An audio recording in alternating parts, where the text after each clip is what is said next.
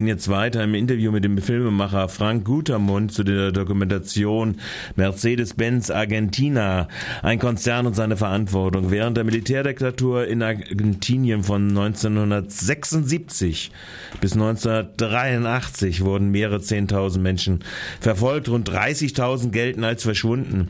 Unter den Betroffenen auch Arbeiteraktivisten von Mercedes-Benz Argentina. Mittelpunkt des Films stehen ja die Schicksale von drei Arbeitern bei Mercedes in Argentinien, die als Linke und Gewerkschaftler verfolgt wurden. Vielleicht eine kurze Vorstellung dieser Zeitzeugen, die ja sehr eindrücklich im Film zu Wort kommen. Also wir haben glücklicherweise drei Menschen äh, finden können, die damals auch aktiv in der Arbeiterinnenbewegung auch äh, unterwegs waren, die an den äh, Kämpfen im Werk von González Catan auch beteiligt waren und die auch bereit waren, mit uns darüber zu sprechen. Man merkt einfach äh, im Gespräch mit diesen Leuten, das ist bis heute eine sehr offene Wunde. Die Geschichte ist nicht abgeschlossen. Wir haben alle Kollegen verloren. Die Kollegen, die verschwunden und äh, ermordet worden sind, waren Freunde. Man hat sich gekannt. Und auch nochmal vielleicht ein Wort zu Argentinien insgesamt. Es sind ja über 30.000 Menschen verschwunden während äh, dieser Junta-Zeit. Ähm, und es ist bis heute hochgradig äh, lebendig, dieses Thema. Zu den dreien, der wichtigste ist mit Sicherheit Hector Ratto. Hector Ratto war sehr engagierter Arbeiteraktivist im Werk von González Catan. Da wird auch geglaubt, dass, so sieht er das auch selber, dass das natürlich auch der Anlass war, warum er der Werksleitung im Dornenauge war. Er ist dann im August 77 dann auch verhaftet worden vom Werksgelände runter. Ratto war dann eben mehrere Monate inhaftiert, wurde massiv gefoltert, ist zurückgekehrt, nicht zu Mercedes-Benz, sondern hat dann einfach dem Ende der Militärdiktatur entgegengefiebert und ist tatsächlich bis heute auch in den ganzen stattfindenden Strafverfahren, die vor allem ja ab 2005 in Argentinien jetzt stattfinden, einer der allerwichtigsten Zeugen, weil es gibt nur ganz, ganz wenige, die verschleppt worden sind, äh, die verschwunden sind und tatsächlich wiedergekehrt sind. Der andere ist äh, Hugo Rosato, sehr kämpferischer Arbeiter. Hugo Rosato war im Oktober 75 äh, Mitglied der legendären Gruppe der Neun, einer unabhängigen von den Arbeitnehmern gewählten Arbeitervertretung, extrem kämpferisch und äh, die sich auch gegen Entlassungen und Lohnkürzungen sehr massiv gewehrt haben. Und es kam in diesem Kontext im Oktober 1975 zu dem sogenannten Großen Streik, wo gleichzeitig dann auch eine linksperonistische Organisation, die Monteneros, äh, den dam einen damaligen Produktionsleiter Heinrich Metz entführt haben.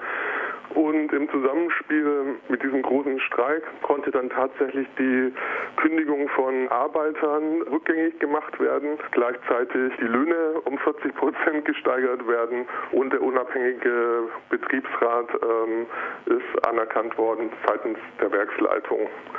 Im Gegenzug hat äh, die Geschäftsführung von Mercedes-Benz Argentinia bei der Bundespolizei vorgesprochen und hat eben entsprechend auch Namen von Mitgliedern der Gruppe der Neuen, aber auch von anderen linken Aktivisten der Bundespolizei mitgeteilt, mit Adresse und Personalausweisnummer.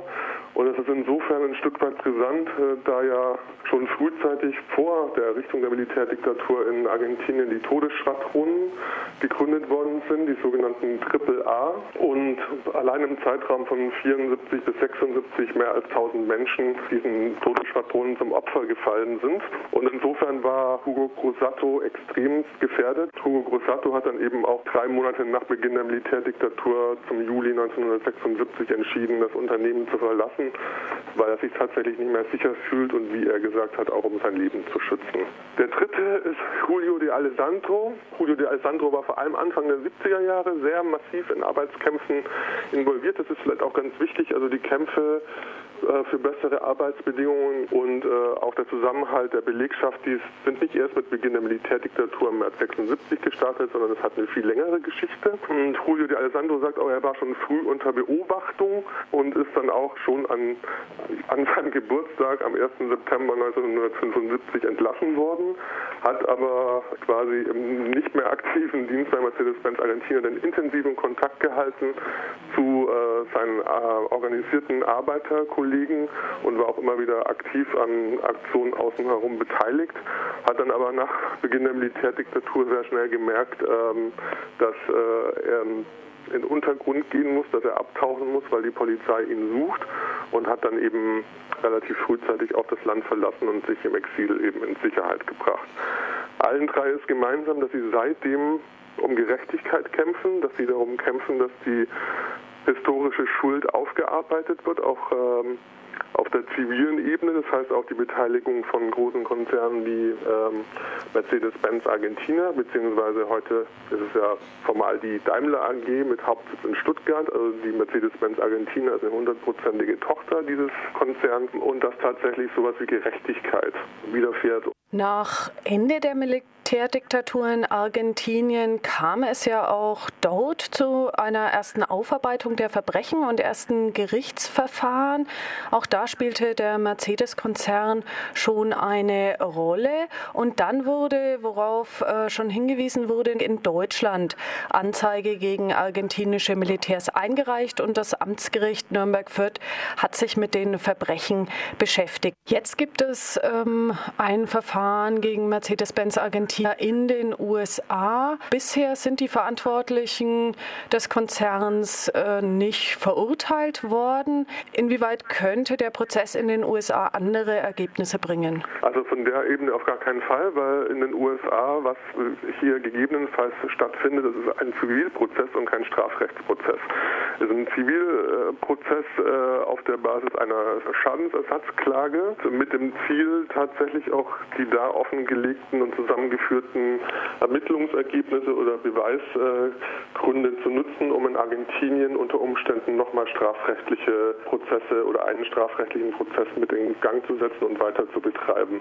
Das heißt, wenn der Supreme Court in den USA entscheidet, dieser Prozess wird zugelassen, dann äh, kommt es kommt relativ viel auf den Tisch.